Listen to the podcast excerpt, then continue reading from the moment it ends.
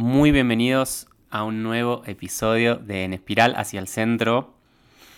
Muy entusiasmado con la charla de hoy. Muy entusiasmado con la charla de hoy. Tengo enfrente a una invitada especial. A mi hermosa compañera, Aceli, está conmigo. Hola, mi amor. Hola, mi amor. La estamos acá grabando en nuestro estudio improvisado en el Valle Sagrado de los Incas en Perú. Teníamos muchas ganas de hacer este podcast porque ambos estamos pasando por un momento quizás muy revolucionario en nuestros propios caminos que mm, tiene que ver con el tema de la pareja. Como que los dos individualmente en nuestro pasado sufrimos mucho por el tema de las relaciones de pareja. Y mm, nos encontramos hace unos meses, hace seis meses, empezamos a compartirnos y a, estar juntos. Yo ya venía de varios años de, de, no estar compartiendo con nadie después de haber terminado una relación larga. Cele también venía de varios meses después de separarse. Bueno, ahora vamos a hablar un poco de eso. Y la verdad es que la idea de hacer este capítulo viene de la mano de que muchas personas nos escriben diciéndonos que tienen muchos problemas de pareja. Como que nos, nos pasa que cuando hablamos individualmente con amigos, con amigas, con gente que viene a nuestros talleres o a nuestros programas, muy pocas personas están verdaderamente satisfechas en sus relaciones de pareja, en su vida sexual nosotros vamos a hablar desde un lugar de mucha humildad y mucha, no sé cómo decirlo, ¿cómo le dirías? Mucho... De, mm, de aprendizaje. Mucho aprendizaje, porque la verdad es que no El somos... camino recorrido. Ninguno de los, o sea, no somos para nada expertos en este tema. Estamos aprendiendo. Nos da la sensación a veces que la forma en la que estamos construyendo nuestra relación es muy sólida y tiene pilares muy sólidos. Y honestamente o sinceramente, por lo menos yo, puedo decir que lo que estoy viviendo en este vínculo, en esta unión con ella, es, o sea, entre nosotros, para mí es algo que nunca viví en mi vida a este nivel. Veo mi sexualidad, veo el, vínculo, veo lo nutrido que me siento y, y, y, siento que es muy mágico. Entonces, me pongo en el lugar de alguien que quizás, no sé, en el Leo de hace tres años, que estaba empantanado, que no fluía su sexualidad, que estaba como ahí en busca de su propósito y que sufría mucho con el tema de, de las relaciones, porque siento que, me, me, abro mucho el corazón acá, pero siento que eh, mi alma como que hace mucho tiempo buscaba esto y siento que haber em, empezado un vínculo con vos también me hace sentir como que era algo que verdaderamente quería. A veces siento que lo negamos y que hablamos mucho del amor propio y de todo eso. Y está muy bien y siento que son fases, pero siento que en, en lo profundo, en lo profundo mi alma también buscaba como la dualidad, buscaba la conexión con, con el otro. Entonces, la idea del capítulo de hoy es tirar pinceladas de cosas que para nosotros son importantes en nuestro vínculo, cosas que no funcionan, cosas que no nos funcionan, cosas que probamos y que no nos funcionan. Y quizás inspirar o quizás ayudar o quizás tirar algunas ideas para que el que está del otro lado escuchando y quizás quiere como poder crear en su vida una relación de pareja consciente, mmm, quiere transformar su sexualidad y abrirse al placer, al disfrute, a la conexión con un otro, lo puede hacer. Me parece hermoso. sí. Siento que, primero, gracias eh, por estar escuchándolo. Sí, personas que están escuchando. escuchando. Sí. Y siento que mmm, en mi camino sufrí mucho las relaciones de pareja. Fue como un tema eh, que siempre estaba ahí, como que no me sentía cómoda, sufría mucho, no estaba, no estaba alineada con lo que quería y estaba con personas que obviamente tampoco estaban alineadas conmigo y yo me, me quedaba en esos lugares sufriendo por amor, con un falso amor, pero no estaba cómoda con, con, lo que yo era, ¿no? Y creo que hoy en día es como que encontré en vos la pareja que, la persona que siempre esperaba, ¿no? Como cuando leo mis cuadernos y, veo mis intenciones y pienso, bueno, a este, a este chico lo intencioné yo, como todo lo que sos. Y lo que más me. O sea, lo que más a mí me hace sentido es que cuando yo me empecé a encontrarme a mí misma de una forma íntegra y cuando me empecé a alinear con, quien, con lo que yo quería, con quien yo soy de verdad, me animé como a romper todas esas barreras, ahí fue el momento en que nos encontramos. Claro. Y fue perfecto, porque realmente yo te veo y digo, no puede ser más perfecto para mí. Un lindo porque yo digo lo mismo. Yo nos veo y digo, bueno, en tiempo cronológico, estamos hace poquito más de seis meses, es para digamos, quizás para alguna gente puede decir es poco tiempo. Lo que pasa es que hay que dimensionarlo porque yo siento que nosotros compartimos mucho nuestro día a día por el tipo de estilo de vida que tenemos. Esto lo hablamos mucho. No es lo mismo conocer a alguien de viaje que conocer a alguien en el estilo tradicional de ciudad, que no sé, conoces a alguien, salís una cita dos horas, tres horas, después te seguís mensajeando, te volvés a ver el fin de semana. Como que nosotros, desde que empezamos, como que literalmente viajamos juntos. Entonces, eso hace que nuestra relación para mí haya madurado muy rápido. También siento que el proceso de decisión de si es la persona para acompañarme es un proceso de decisión que fue rápido también, porque no es como, bueno, me tomo unas semanas para salir y mientras salgo con otros sigo viviendo, a ver si se. No, es como que viajamos juntos, hacemos este, este camino juntos y vamos all in, o quizás que no. Y mm, como que siento que esa apertura sucedió como, como rápido. Siento que los dos rápidamente como nos dimos cuenta, sí, este momento es para, para empezar a compartir juntos.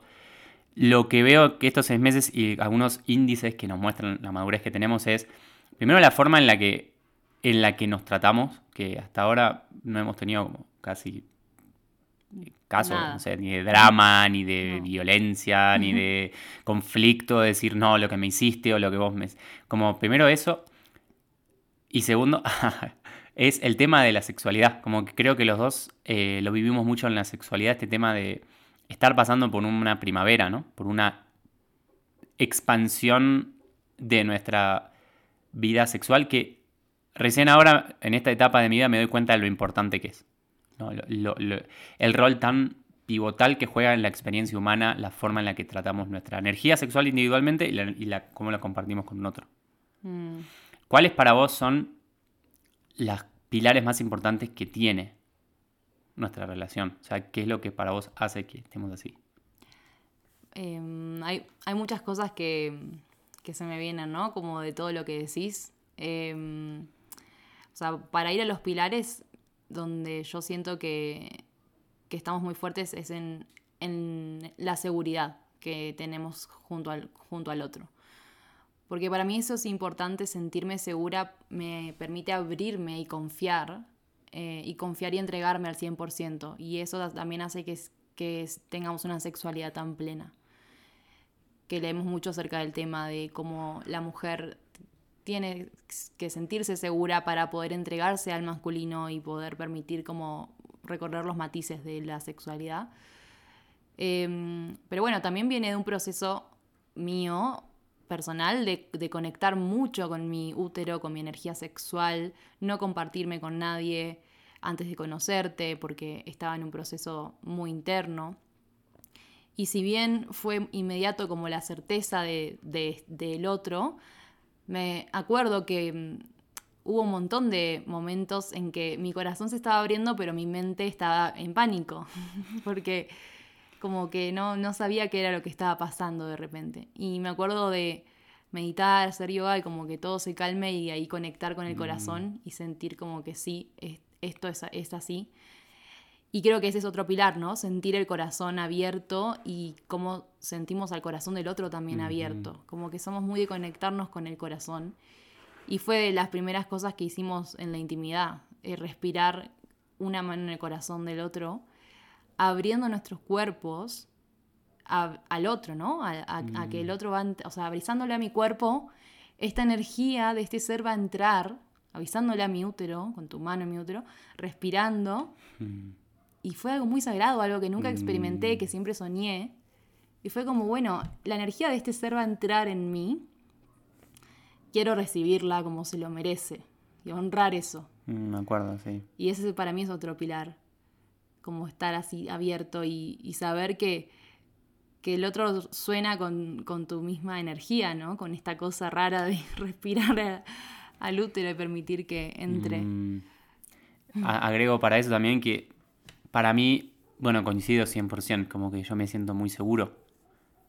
Eh, eso también la seguridad hace que quizás podamos viajar por separado y que nos sintamos bien con eso, ¿no? Como que Ahora, bueno, estamos juntos, pero tuvimos un mes y medio viajando separados. Vos estabas en India, en Bali, yo estaba acá en Perú.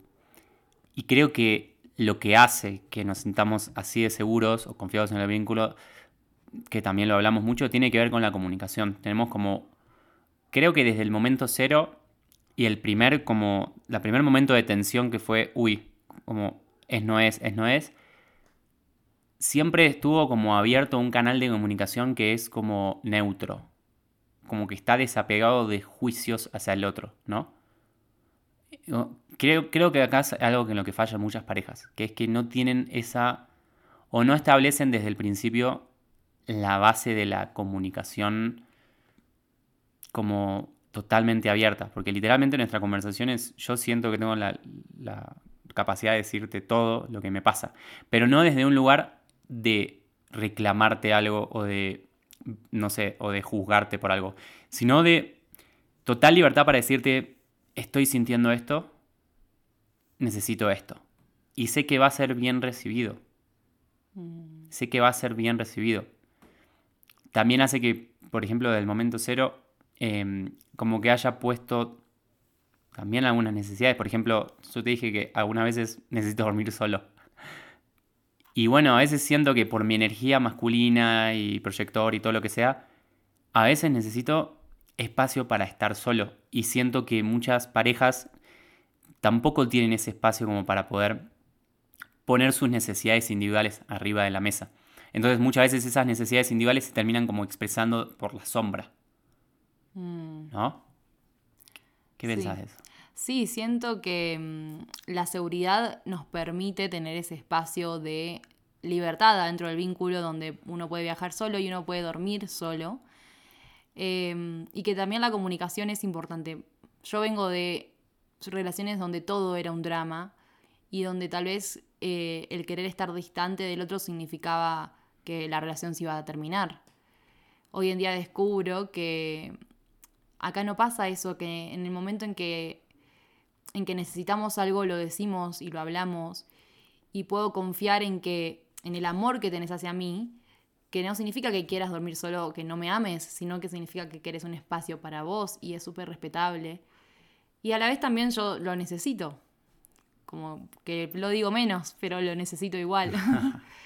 Em, siento que, eso es importante para preservar la individualidad, para cuidarnos a nosotros, porque en el momento que, que, dormimos solos, por ahí se siente la distancia eh, mínima, ¿no? Pero al otro día es mucho mejor y compartimos tiempo de calidad cuando estamos juntos. Y con respecto a, lo, a lo de no proyectar sobre el otro, como cuando sucede un conflicto, cuando sentimos que el otro nos está lastimando, en realidad el otro te está mostrando algo. Y eso es como en donde fallan todos, la mayoría de las parejas. Porque en lugar de tomar lo que el otro hace para verse a uno mismo, para, ver, para verme a mí misma, eh, decidimos como culpar, ¿no? Como vos no estás haciendo esto, o vos me, me fallás en esto, vos en otro. Y en realidad lo que el otro hace es una, es una, es una demostración de tu estado interno y cómo a vos te afecta eso, es tu responsabilidad. Y eso es algo que nosotros tenemos muy claro. Cada vez que nos pasa algo internamente lo charlamos desde la perspectiva de uno mismo para con uno. Claro. Y creo que eso es lo que nos hace estar más unidos y sentirnos con más confianza de charlar las cosas, porque sabemos que mm. es todo como para crecer, para tocar la herida que está adentro, para vernos, para abrazar esa herida, no para culpar al otro, no para juzgar al otro. Y creo que eso es un pilar muy importante en nosotros y donde las demás parejas no. Claro, es, es como esta idea de. Porque siento que muchas parejas terminan como. o muchas personas terminan encontrando en el otro su sentido de felicidad. Y cuando sienten una emoción negativa, lo ponen, ponen la emoción negativa, explican la emoción negativa porque el otro está haciendo determinada cosa. Y nosotros desde el momento cero siempre encaramos el vínculo desde la óptica de la responsabilidad personal, que es entender que el otro nunca nos hace nada. En el momento que sentimos una emoción, inseguridad, celos, miedo, lo que sea, es, ok, ¿qué hay en mí? ¿Qué estoy interpretando mal? O sea, en vez de explicarlo porque el otro me está haciendo es, hay algo mío que está interpretando esto, hay una herida que fue activada por lo que el otro está haciendo. Pero el foco es a ver mi herida, a ver cómo sano esta herida. A mí me pasó, lo sentí como muy fuerte al principio, cuando, voy a contar el caso, que estábamos en, Rishikesh y estábamos caminando juntos ahí por la Rambla y apareció un amigo tuyo, un profe, de yoga, que es nada, te diste un abrazo con, con, el profe de yoga que venía practicando todas las mañanas. Y a mí ahí se me activó como una herida de celos, ¿no? Y mm, me di cuenta cómo mi estado emocional se volvía como caótico por la sensación, por la emoción del celo que estaba como tiñendo mi realidad. Pero me acuerdo que desde ese momento te dije, como estoy sintiendo esto, o sea, lo que estás haciendo es perfecto, me parece bárbaro, me encanta que, abraces a tu amigo, seguí abrazándolo, pero nada más que decirte, hay una herida enorme que me está activando. Me acuerdo que eso pasó igual cuando estábamos arrancando la relación, estábamos ahí desarrollando nuestra confianza. Pero ese es un ejemplo de cómo, cómo, cómo interpretamos. Y para mí acá viene el tema de las relaciones conscientes. Consciente para mí significa que es que encaramos cada momento o cada cada cosa que pasa dentro del vínculo la encaramos desde sabiduría, desde pensamientos de sabiduría y no del ego, y no de ignorancia. Y la sabiduría siempre dice eso, como que el otro nunca te dice nada, el otro es un espejo tuyo. Y es muy fácil a veces decirlo, todos decimos, sí, el otro es un espejo tuyo. Hay que ver cuántas parejas verdaderamente lo viven de esa manera. Y hasta ahora creo que venimos intactos en eso, porque en ningún momento hasta ahora, digo, digo porque, quién sabe, jamás proyectamos en el otro, jamás juzgamos, jamás criticamos, jamás jamás culpamos al otro. Y eso creo que es algo que a mí me, hace sentir muy feliz, porque es algo que siempre busqué en un vínculo, poder utilizar al otro como espejo para verdaderamente crecer. Agrego algo más, que es, me doy cuenta lo que me falta sanar. Como que estando, vengo de, no sé, tres años y medio, casi cuatro años de no estar compartiendo con nadie, y uno piensa que solo como sana mucho, pero me doy cuenta cuando empezás a entrar en un vínculo, la profundidad, la oportunidad enorme que hay de sanar, de sanarnos, de vernos. Mucho, sí. Yo siento que sano todos los días, porque cada día me despierto con una emoción diferente y según mi pasado, como que siempre era el momento del drama, ¿no? Sentir la emoción y estar pendiente del otro. Y en esa emoción de, de tal vez me levanto, no sé, como angustiada o, rara o o lo que sea, y poner la mirada en el otro, en a ver si me abraza, a ver si me mira, a ver si me besa. Eso viene del rechazo, ¿no? De una, de una herida muy profunda. Y como que en cada momento es, que esto es lo que amo de nosotros, es como que nos preguntamos como, ¿qué necesitas? ¿Qué necesitas en este momento? Y eso es muy válido y a mí me hace muy bien y me sana mucho, porque en el pasado no, no viví algo así. Era como yo lidiar con mi emoción y la otra persona desaparecía. Entonces, como que acá cada día es una mm. oportunidad para sanarme y para recordar como el amor que, es el, el, amor que sana.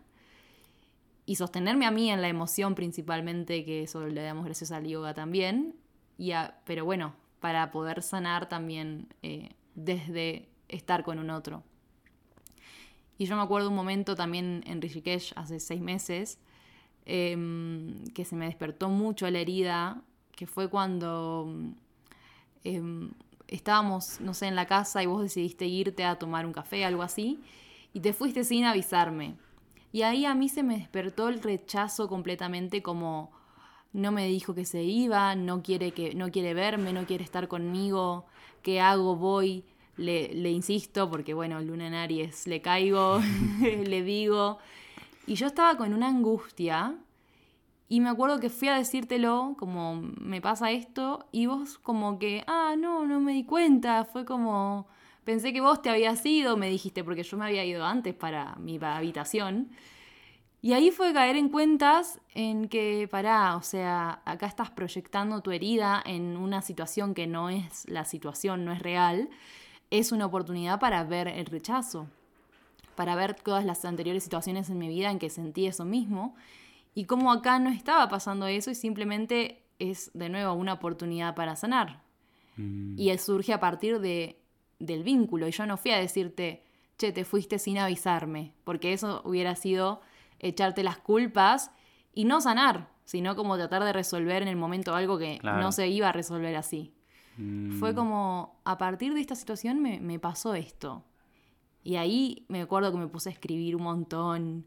Estuve ahí como sanando mucho, mucho, mucho, a partir de eso.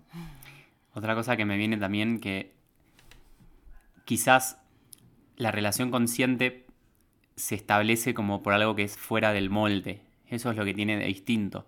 Como que la sociedad nos propone un modelo de pareja tradicional, donde vivís en la misma casa, donde dormís en la misma cama, donde la sexualidad va de determinada manera, donde las cosas que se hacen son así, son así. Hay cosas que están bien, hay cosas que están mal. Lo que tiene para mí de más complejo las relaciones conscientes es que no hay manual. Nadie nos dice esto se hace así, esto es así. Y eso es lo lindo también, porque abre, es como un canva en blanco, como puedes pintar el vínculo como quieras y podemos diseñar el contenedor con la libertad con la que nosotros necesitemos que evolucione el contenedor. Entonces, mucha gente, por ejemplo, no concibe esta idea de dormir a veces en camas separadas. Y para mí es algo que es como el, ABC. Más allá de dormir en cama separada o no, es esta idea de poder tener espacio para cultivar la individualidad propia. ¿no? Por ejemplo, cuando nos separamos y vos te fuiste para Bali yo me fui para Perú, pues la gente, ¿qué? ¿Van a viajar solos? ¿Se van a separar? ¿Por qué? ¿Qué? ¿Acaso tan, tan mal? Y decimos, no, no, nos amamos. Y como nos amamos tanto, nos damos espacio para cultivar nuestra individualidad por fuera del vínculo. A veces la gente confunde, siento, que la relación de pareja es o todo o nada. Siempre se va al extremo del ego. Entonces es como que si estoy en pareja, hago todo con mi pareja. O todo hago con mi pareja. Y creo que desde el momento cero lo que nos hizo mucho sentido a los dos, y por lo que también funciona, es porque los dos teníamos muy claro que además del vínculo, queríamos nutrir nuestro costado individual. ¿no? Queríamos poder desarrollar nuestros proyectos, poder tener espacio para hacer nuestros retiros por separado o, o, lo que sea, ¿no? quizás ahora viene una amiga tuya y vos quizás te vas una semana con ella o no, o quizás yo me voy a un retiro, no sé, pero como que esté esa libertad para poder seguir alimentando nuestra individualidad. Y al mismo tiempo, eso como requisito clave para el vínculo, porque creemos que la individualidad es lo que nutre al tercero en discusión, que es el vínculo. Mm, sí, es que es impresionante cómo cada vez que decidimos cultivar la individualidad nos encontramos mucho más fuertes eh, entre nosotros. Y es algo que al principio cuesta un poco de entender, como decir, bueno, voy a dormir en camas separadas, voy a tener este espacio, pero después es mucho más nutritivo. Además, nosotros somos dos personas que tienen sus proyectos, que trabajan con, creando cosas. ¿No? Como somos muy creativos y necesitamos que la energía de cada mm. uno esté en cada uno. Y nos damos cuenta cuando después de estar varios días juntos, como pasamos dos días juntos y ya la energía no es igual, ya nos estamos, no nos estamos prestando tanta atención como quisiéramos. Y para mí eso es muy importante y yo me doy cuenta en ese momento, ¿no? Cuando ya siento que necesito como estar en mi mundo y como que ya te tengo al lado, pero ya no siento que quiero abrazarte, sino simplemente quiero como estar ahí conmigo, ahí me doy cuenta, bueno, este es momento para dormir sola, para estar conmigo misma, para estar con mis emociones y lidiar con mi mundo interno yo sola. Mm. Y es muy hermoso cuando sucede eso, porque después te encontrás y es mucho mejor. Y es algo clave que tenemos en nosotros. Otra cosa que me viene con esto es, para mí otro gran, otro pilar es que estamos en la misma misión siento que hay muchas parejas que fallan en esto también, que es eligen compañeros de camino que no son los ideales para donde quieren llegar. Es como que quiero ir hacia un lado, pero mi compañero quizás no quiere lo mismo. Entonces yo tengo el deseo inconsciente de ser madre, joven y tener tres hijos y una casa, no sé qué. Y quizás él, quiere otra cosa, él quiere viajar por el mundo, quiere dedicarse a H o B. Y siento que lo que nos unió del momento cero es que estamos como persiguiendo una misión y eso también es, hace que, el vínculo sea tan sólido, porque nuestra energía, nuestra energía creativa, nuestra energía vital, nuestra energía sexual individual, no está como desenfocada, no está como puesta en, cosas triviales, mundanas, conflictos, como que individualmente estamos muy enfocados en la misma misión. Y eso hace de que todo lo que hacemos individualmente y como, como, como unión esté al servicio, al servicio de esto, al servicio del yoga. Entonces todo lo que queremos crear naturalmente va a compartir esto para nosotros. Y eso para mí es una característica muy, muy vital, mm. muy importante. O sea, si no tuviésemos el yoga, que es nuestro tercero en discordia, em, no sé si funcionaría tan bien. Mm. No, no sé si funcionaría tan bien. O sea, dos, dos cosas importantes. Una es esa, ¿no? Como compartir una misma visión, como la, la visión, ¿no? Como el queremos esto juntos y lo queremos así y cuando empezamos a salir nos dimos cuenta que los dos compartíamos lo mismo, que queríamos lo mismo y que tenemos las mismas ganas y eso nos potencia mucho más y hace que todo sea más fácil, porque cuando estás conectado con un otro, te es mucho más fácil conectarte con el todo, o por lo menos para mí, como que siento que a través del encuentro y de poder sostenerme en este vínculo y sostener, o sea, sostener un montón de cosas que pasan, mm. como que siento que llego a estados de conciencia eh, muy altos en cuanto a, mi energía y a lo que puedo ver y a lo que puedo percibir de, la vida.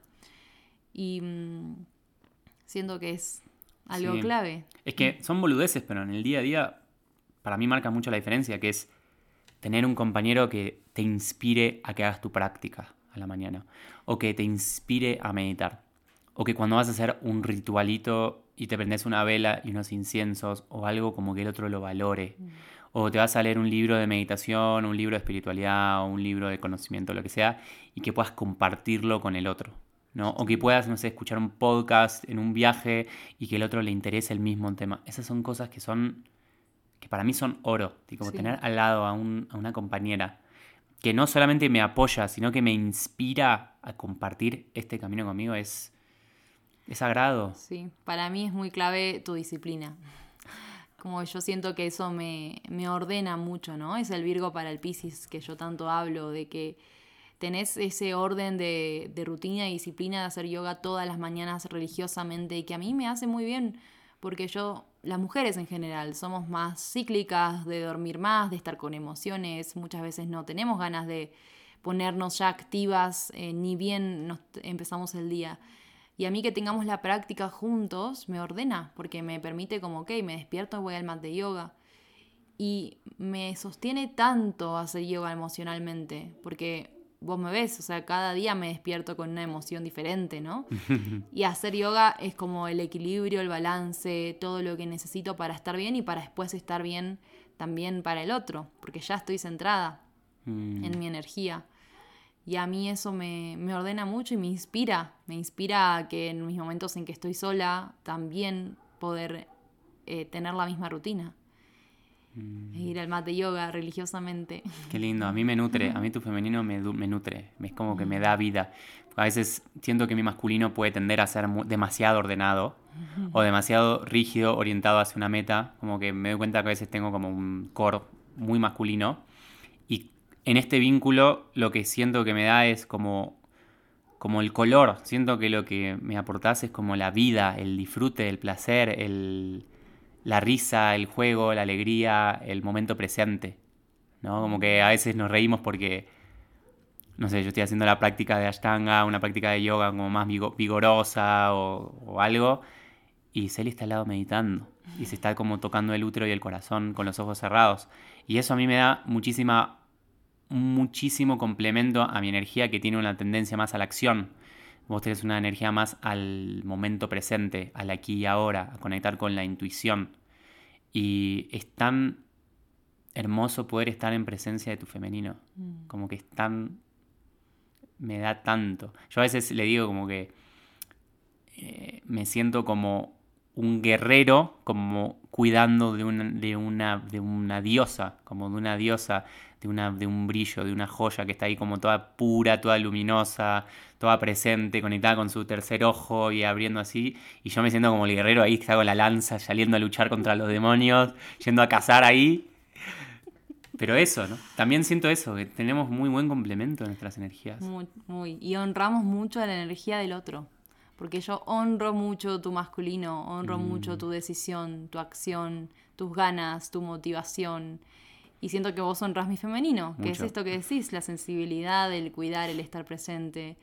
Y a su vez sabemos sostener cuando el otro está en el polo, ¿no? Porque vos a veces tenés una emoción y necesitas estar todo el día en la camita y yo te salgo a cuidar y me pongo yo en el masculino. Y es muy importante a la vez de sostenerme a mí misma, esa es energía masculina, tener mis propios recursos, es sentirme fuerte.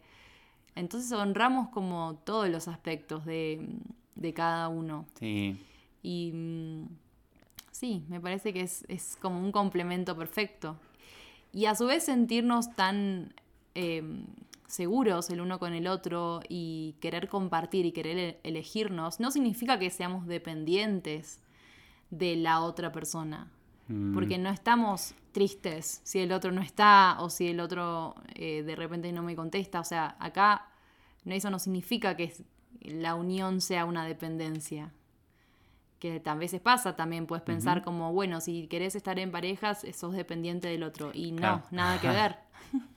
Tuvimos hace poco una, una seguidora que me escribió por privado en Instagram y me dijo, no sabía que tenías novia, eh, no resueno con los que tienen apego emocional, dejo de seguirte.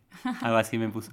Y yo le mostré el mensaje a Celi y decía, como, tengo apego emo- emocional. O sea, estar en, estar en una unión con alguien, estar en pareja con alguien significa tener apego necesariamente.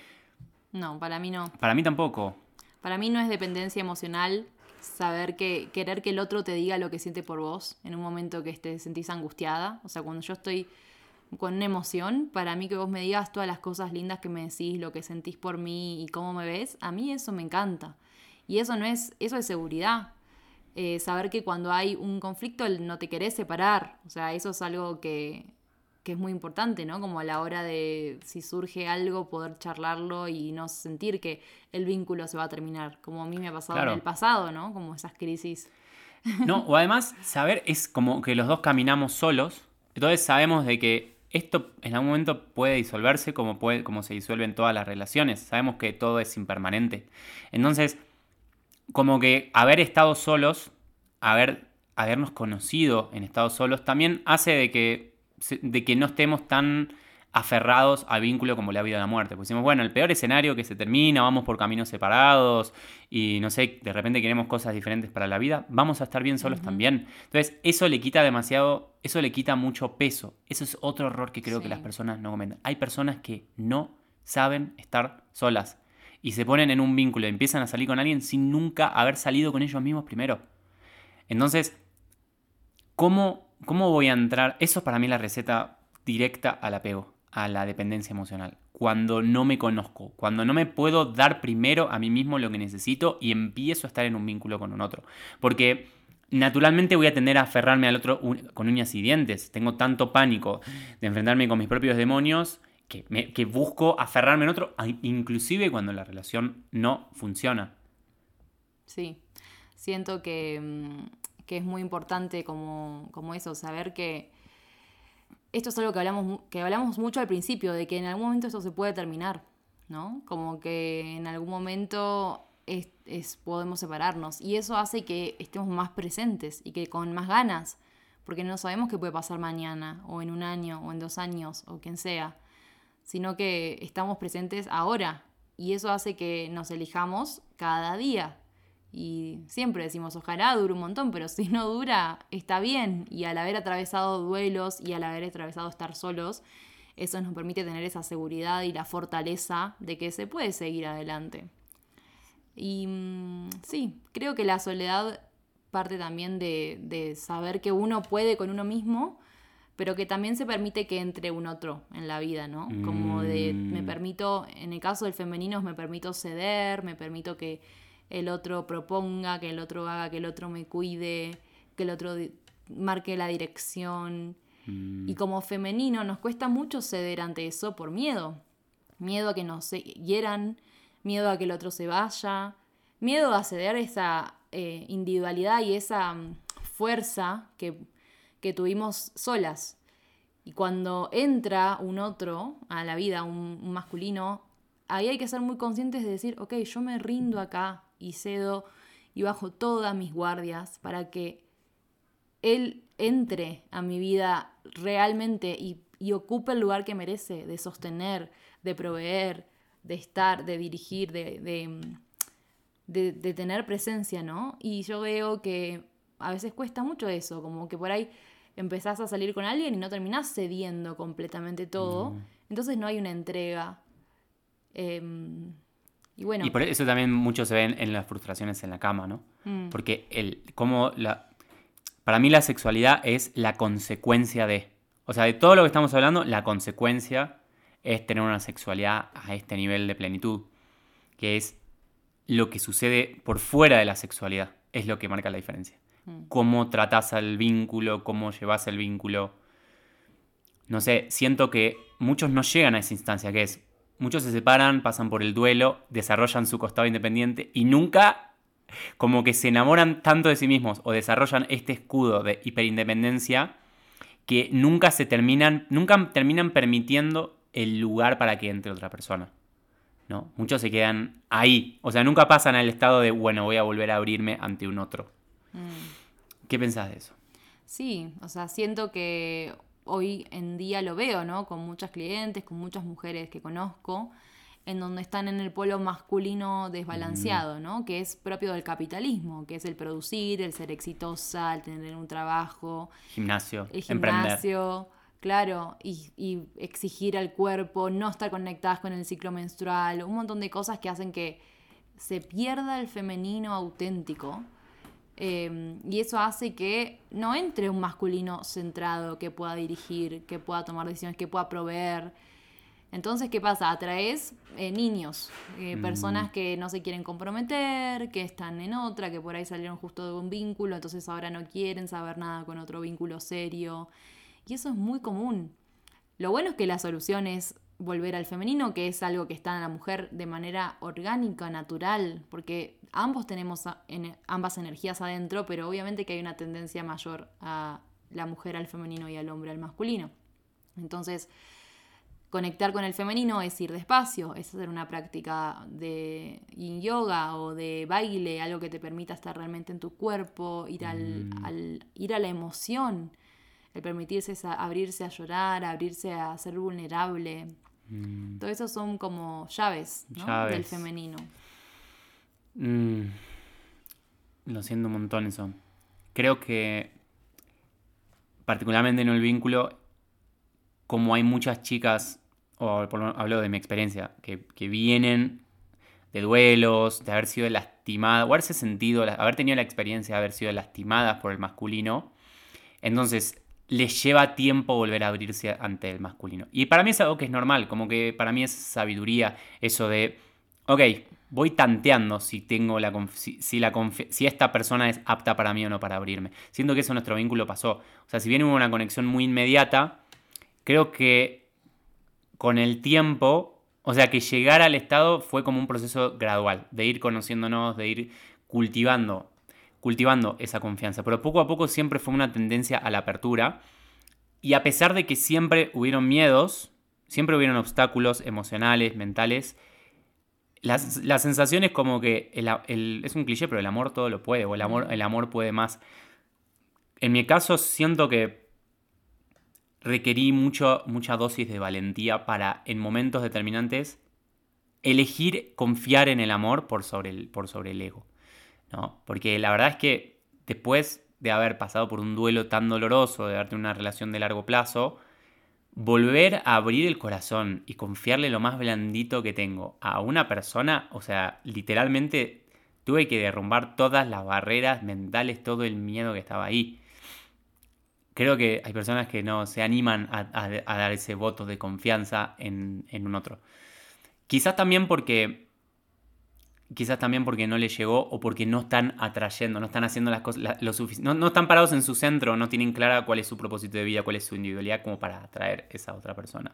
Mm, sí, para mí fue muy clave aprender a confiar enteramente en, vos, en el sentido de la dirección del mm. camino, porque la mujer tiene la tendencia a querer controlar, eh, como controlar lo que está pasando, controlar al otro, controlar una mini situación y lo que estoy aprendiendo mucho es a soltar el control y confiar en tu dirección. Como que en el momento en que me fui sola a Bali, yo estaba como, como que vos me habías dicho, vamos a Perú, vamos juntos, y yo ahí tenía la sensación de que, bueno, que me quería ir a Bali, que quería estar sola. Pero fue como que el miedo fue, no quiero seguir a un otro, porque ya me pasó en el pasado, no quiero estar eh, cediendo mi individualidad por seguir a un otro. Y lo que me di cuenta es que estaba muy alineado venir acá. Ahora estamos acá en Perú. Y confiar en esa dirección, en que vos tengas esta intuición de decidir como a dónde queremos movernos, para mí eso es muy importante. siempre respetando lo que, mis, de- mis propios deseos, ¿no? Pero es como que hay que aprender a entregarse completamente y a decir, sí, confío, confío en, confío en esto y, y confío en, en- en que, en la dirección que el otro me propone. Mm, Y siempre igual es un chequeo, ¿no? Con, Siempre. Vos siempre me consultás a mí, como qué te gustaría, qué querés hacer, hacia dónde, qué te parece esto. Y para mí eso es tan valioso de poder chequear con el otro constantemente qué necesita, si le gustaría o si no le gustaría. Y eso a mí también me da confianza, me da mucha seguridad. Saber que no me estoy perdiendo, que estoy siendo yo y que estoy poniendo una parte de mí en este vínculo. Y eso a mí me, me hace muy Mm, bien. A mí me pasa que siento que en mi pasado sufrí mucho por perder personas que estaban disconformes en la relación, pero no hablarlas. O sea, siempre era el tema de que era algo que se evitaba hablar. Como que naturalmente creo que por mi, pas- por, por mi familia o por mi educación, lo que sea, tengo una Por tendencia a evitar. O por mi, luna- mi luna mi lunita Libra. tengo una tendencia a evitar, no me gustan los conflictos, pero me doy cuenta que es la receta para que la relación se termine. Evitar las charlas difíciles es la relación. Por eso es como que todo el tiempo me estoy estirando a decirte todo lo que pienso y a preguntarte, che, ¿esto verdaderamente lo querés? ¿Esto está alineado con tu camino? ¿Esto es algo que necesitas? Como, más allá de que yo marco la dirección y me encanta como que, que confíes en eso, que esté esa confianza de sentir como, como que me respaldes como líder, también me encanta como que tenés es- esa mirada complementaria a la mía. Entonces, hoy fuimos a ver un terreno y yo estaba en plena conversación y haciendo números y no sé qué, y vos estabas ahí sintiendo la energía del lugar, como chequeando el lugar, pero de otro aspecto que no era el mecánico. Vos estabas ahí, estabas ahí, estabas sintiendo todo.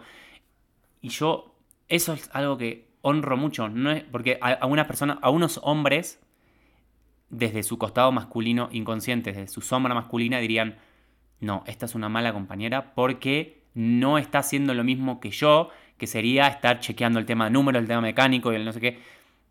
Y es como que rechazan al femenino, como que desvalorizan, le sacan valor a lo importante que es el aspecto femenino de las cosas.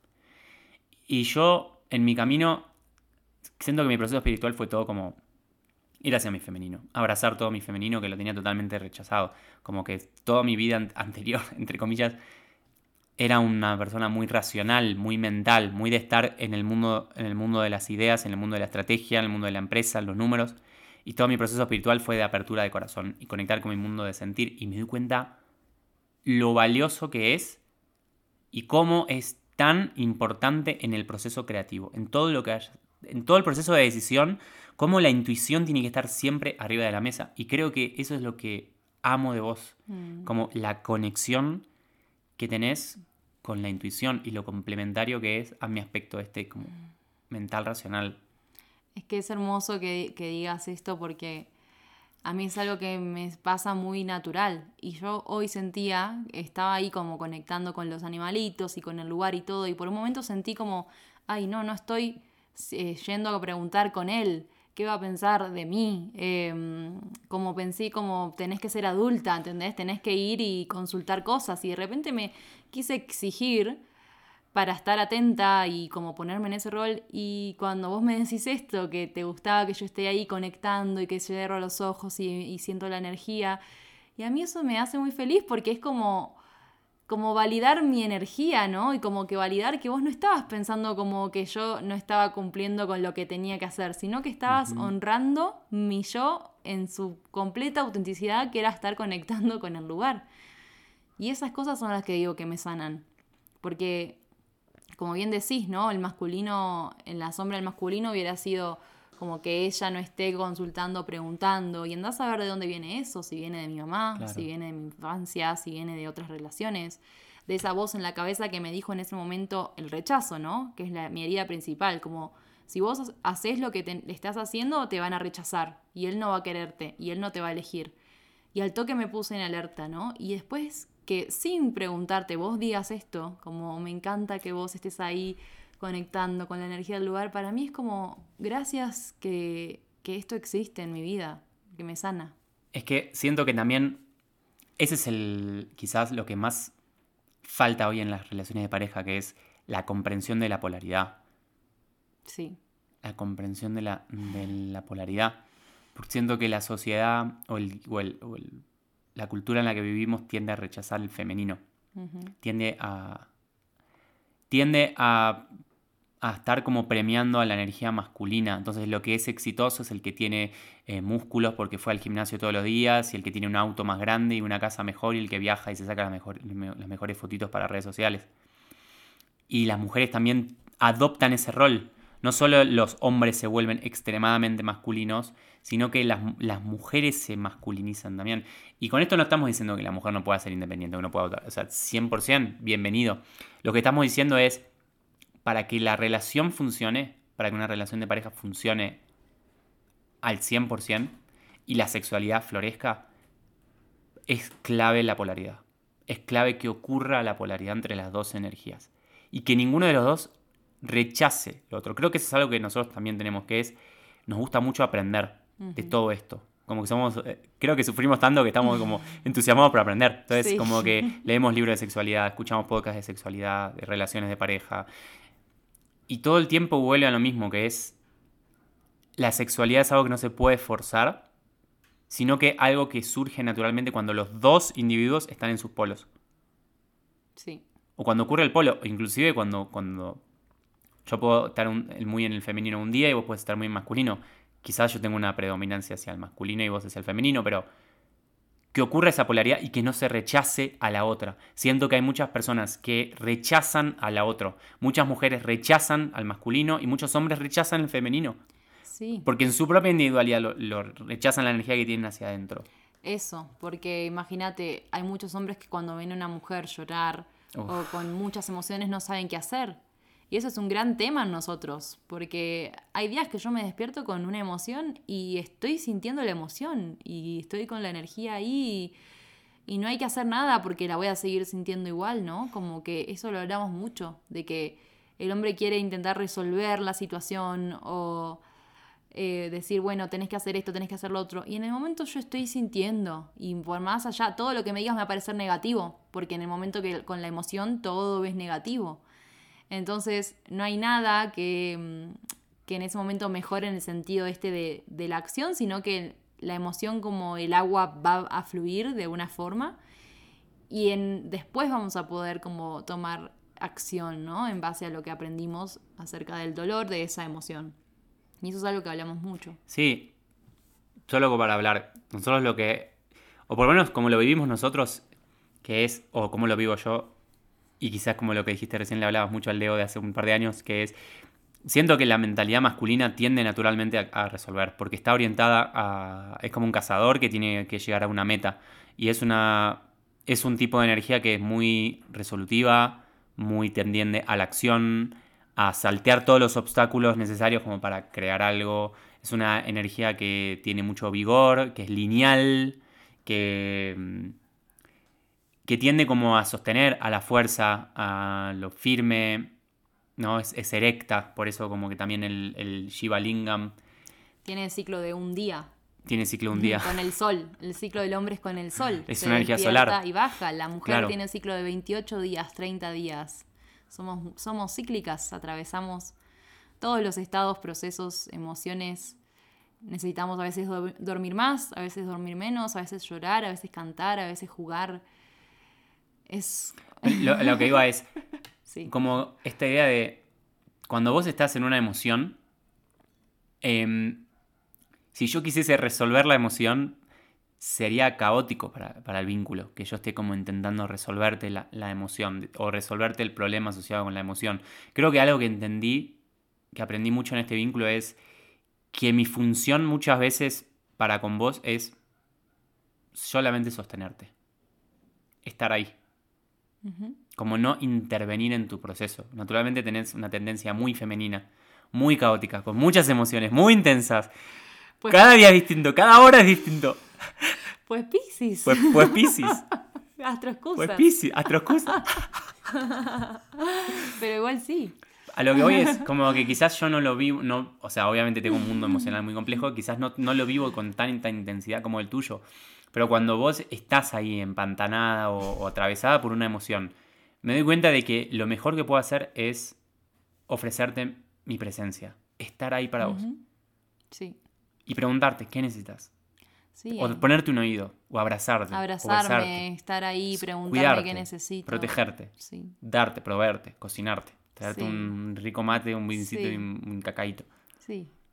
Es que eso es tan sagrado para mí, lo honro tanto, porque mm, hoy en día yo descubro mi ciclicidad, ¿no? Como que antes vivía a merced de mis emociones o de lo que pasaba y, y me doy cuenta de que es algo mío, hoy me doy cuenta, pero antes en el pasado era como todo el tiempo chequear en el otro, ¿no? Como me está pasando esto y el otro tiene que ver. Y en realidad acá son emociones mías propias de mi proceso y que vos me preguntes en ese momento como qué necesito, eh, querés quedarte un rato más en la cama, bueno, no, querés ir a hacer yoga, bueno, querés un mate.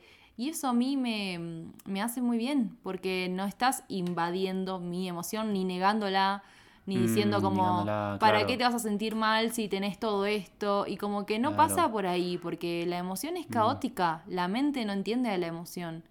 Es simplemente Y pasa, sentir, es y agua, pasa, y fluye pasa. como el agua. Sí, Hay tanto como que nuestra sociedad condena, o sea, a veces nosotros tenemos un estilo de vida bastante alternativo, tenemos que decir, por la forma en la que vivimos, la forma en la que pensamos.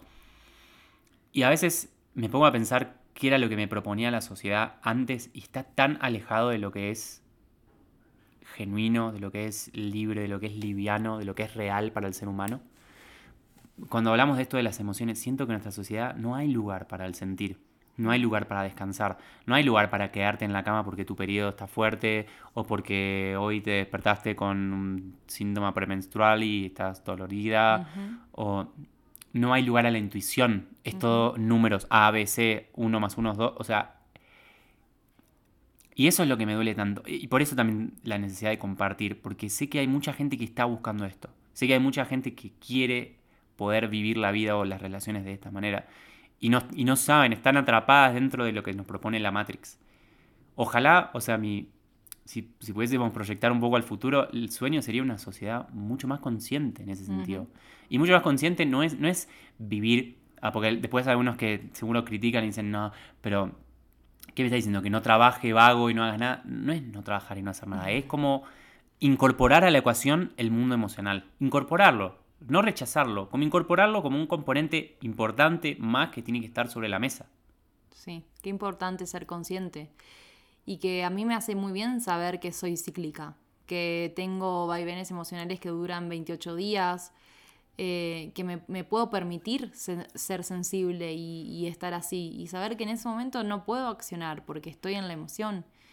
Y respetarme y cuidarme y aceptarme. Y yo en el pasado no, no era así. Yo tenía una vida muy tradicional en donde iba a la facultad, después iba a trabajar, después eh, iba a danza. Estaba todo el día fuera de mi casa sin parar. Sí, con ibupirac, con migrañas. Tenía mucha migraña, mucho dolor de panza. Todo a causa de estrés. Mm. Eh, terminé la facultad en cinco años o menos, cuatro años y medio me recibí de una carrera universitaria. Trabajaba infinitas horas, me iba a Capital, volvía a Capital Buenos Aires, volvía a La Plata y así sin parar. Entonces, ¿en qué momento te vas a poner a escuchar si vivís así?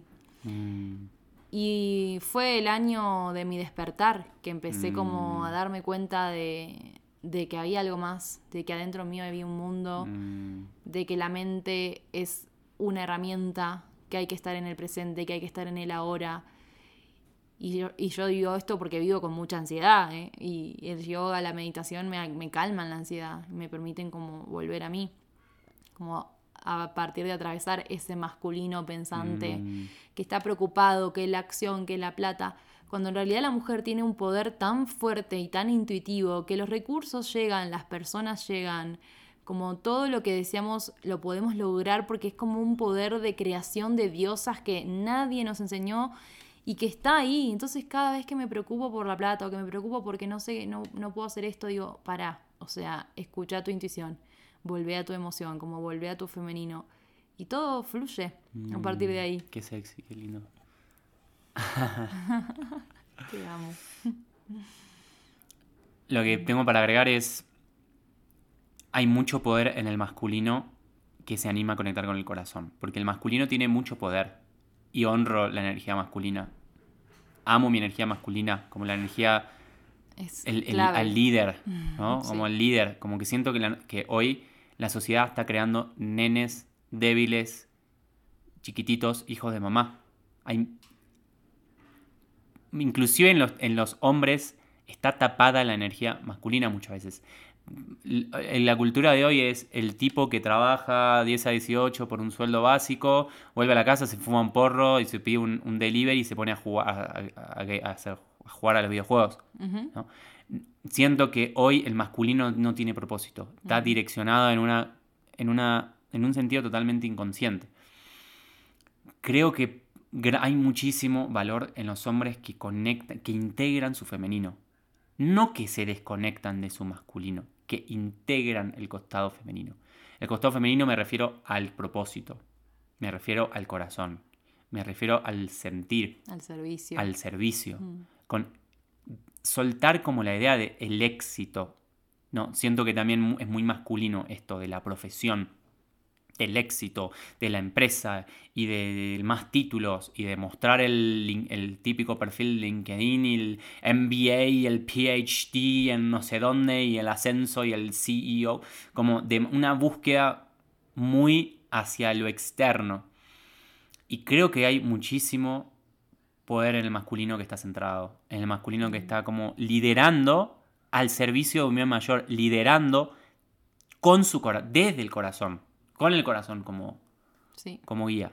Yo honro mucho tu masculino, la energía masculina, y honro el masculino que hay en mí, porque Claro. la energía masculina que hay en mí también es organización, es, bueno, tengo que, quiero dar esta clase, cómo la hago, bajo qué términos, a quién se lo voy a dirigir, que eso fue un poco de lo que fuimos aprendiendo, eh, que fui aprendiendo con vos, ¿no? Como cómo direccionar mi negocio, cómo que quiero que crezca mi negocio, a quién va a estar dirigido, de qué forma va a ser, cuántos meses va a durar mi programa, eso es energía masculina y la honro mucho porque es el orden para el caos, es saber dónde uno está pisando y muy necesaria para balancear al femenino.